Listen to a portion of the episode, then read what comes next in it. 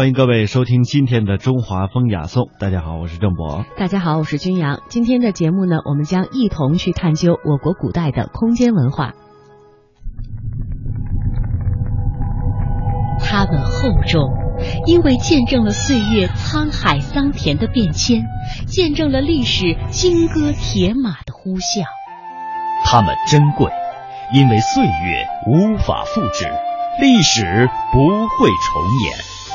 大明宫、大雁塔、颐和园、故宫、庐山，每一处都值得我们一再停留、细细回味与感知。中华风雅颂，人文中华。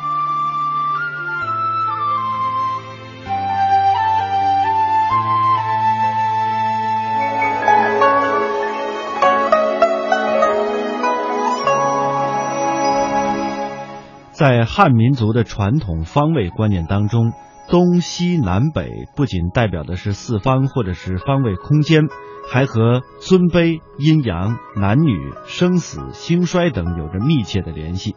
我们说一个人再度出任要职或者是失势之后重新得势，会说他是东山再起。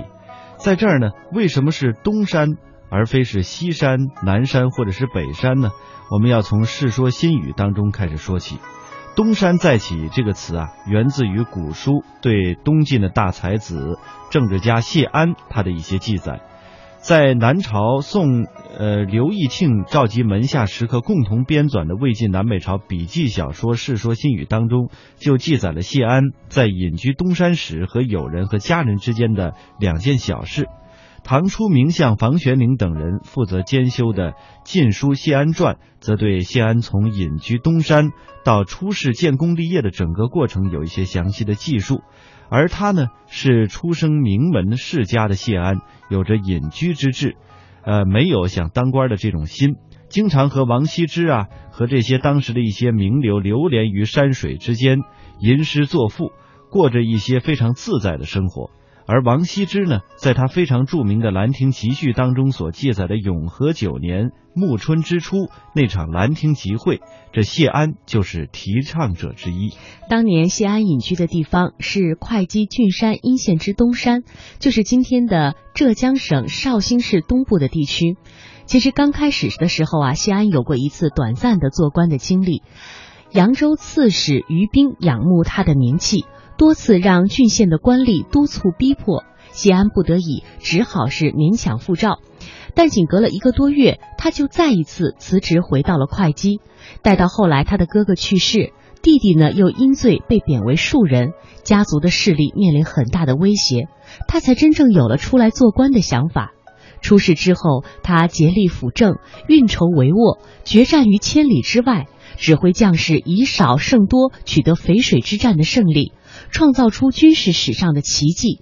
谢大才子于第二次离开东山之后取得的成功，获得的权势，不可谓不壮观。《世说新语》是崇尚率直、清俊、脱俗的魏晋风度的集中体现，因此呢，对谢安后来建功立业的事情并不多言，只是记载了妻子和朋友与他开的几句有关隐居东山的玩笑。从中呢，就可以看出魏晋人士谈吐简练有味，机变有风。晋书是正史，自然要完备的去记载谢安的事迹。我们也从中体会出了“东山再起”一词背后隐含的强大气势。所以说，方位词东西南北，这其中蕴含着很深的文化内涵。汉语当中的四方是根据太阳来确定的，这其中东西南北的方位关系是人类最基本也是最质朴的空间认识。太阳因其固定的运行规律，最易为人所感知，而成为原始先民们确定方位时的一个参照物。日出之象为东，日落之象为西，而阳光正射之象为南，背阳之象为北。这样一看来呢？东和南便是给人送来光明和温暖的方位，有光明、温暖、新生的特点。人们因此呢，也对东方、南方怀有着敬意。而西和北则是给人们带来黑暗和寒冷的地方，有着阴暗、寒冷、死亡的特点。所以说呢，很多人也很忌讳。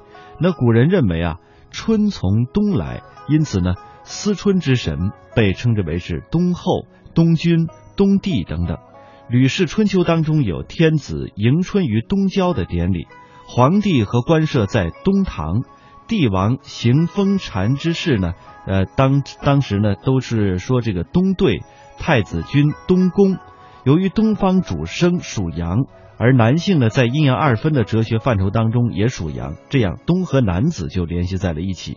当年王羲之因为在东床上露着肚皮躺着，而被前来王家挑选女婿的东晋书法家西涧看中，把他称之为是东床快婿。相对应的，古人常用西来表示死亡之所，西归、西迁、上西天都是死亡的另外一种说法。日落西则阴暗生。由此，西和属于阴的女性，在古人的观念当中被联系在一起。多次舍身出家的梁武帝有“君如东府景，妾似西柳烟”的诗句。由于西常跟消极悲观的情感联系在一起，倒也成为了古代诗文当中的常客。古道西风瘦马，昨夜西风凋碧树，谁念西风独自凉？西风虽冷，却吹出了多少千古名句。由于我国大部分的地区处于北温带，在以自然地理环境为基础形成的文化观念当中，南被赋予了尊位。《说文解字》当中说：“南，草木至南方有之任也。”向阳的地方，阳光明媚，草木茂盛，所以人们呢由崇拜太阳与火，进而崇拜南方。南象征着长寿富贵，所以有南山、南岳这样的词，被人们用来形容长寿。甚至是古代的房屋座次都是以坐北朝南为尊位。古代建筑理念当中十分讲究天时、地利、人和与自然融为一体。西安建筑大学的齐家华教授认为，古建筑的方位布局很能折射出中国民族的哲学观和文化内涵。中华文化就是我们祖先在看大自然的时候，是三点：一，万事万物是圆的，圆才可能动。这个力量从哪来呢？动力来自于阴阳。阴阳是绝对分开的吗？是水和火的关系吗？不是，它是彼此渗透、包容的关系。用阴阳解决各种各样的问题，解释建筑问题。解决社会兴衰的问题，解决我们人体是否健康的问题，它这么神吗？我们再稍微解释一下，何谓阴呢？所谓阴，它有这样几个特点：一是收敛，二是阴暗，三是小，形体上小、矮、静啊，具备这些特点的事物。都叫阴，阳呢？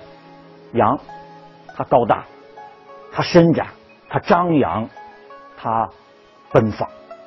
按照啊，按照阴阳平衡，才可能才可能促进事物的正常发展。按照这样一个基本定理，九阴的状态、九阳的状态都不利于健康，也不是一个常态。阴阳平衡，才可能生生不息。建筑呢，阴阳的这种思想、这种哲学观，在建筑上有所体现吗？既然是哲学，哲学它要指导我们的各种行为。建筑，建筑可能是人类进行的各种活动当中，空间占空间面积最大的。那在这样一个庞大的工程里边，它不能体现一个民族的哲学，那才怪。体现这个民族的哪些哲学呢？建筑是空间型的，是空间型。这个空间可以大，大到城池，大到环境；可以小啊，小到你那一室一厅。冲阳合阴，这是从大的方面来着眼的。要想进行营造活动，先得有所选择。选什么？先选环境。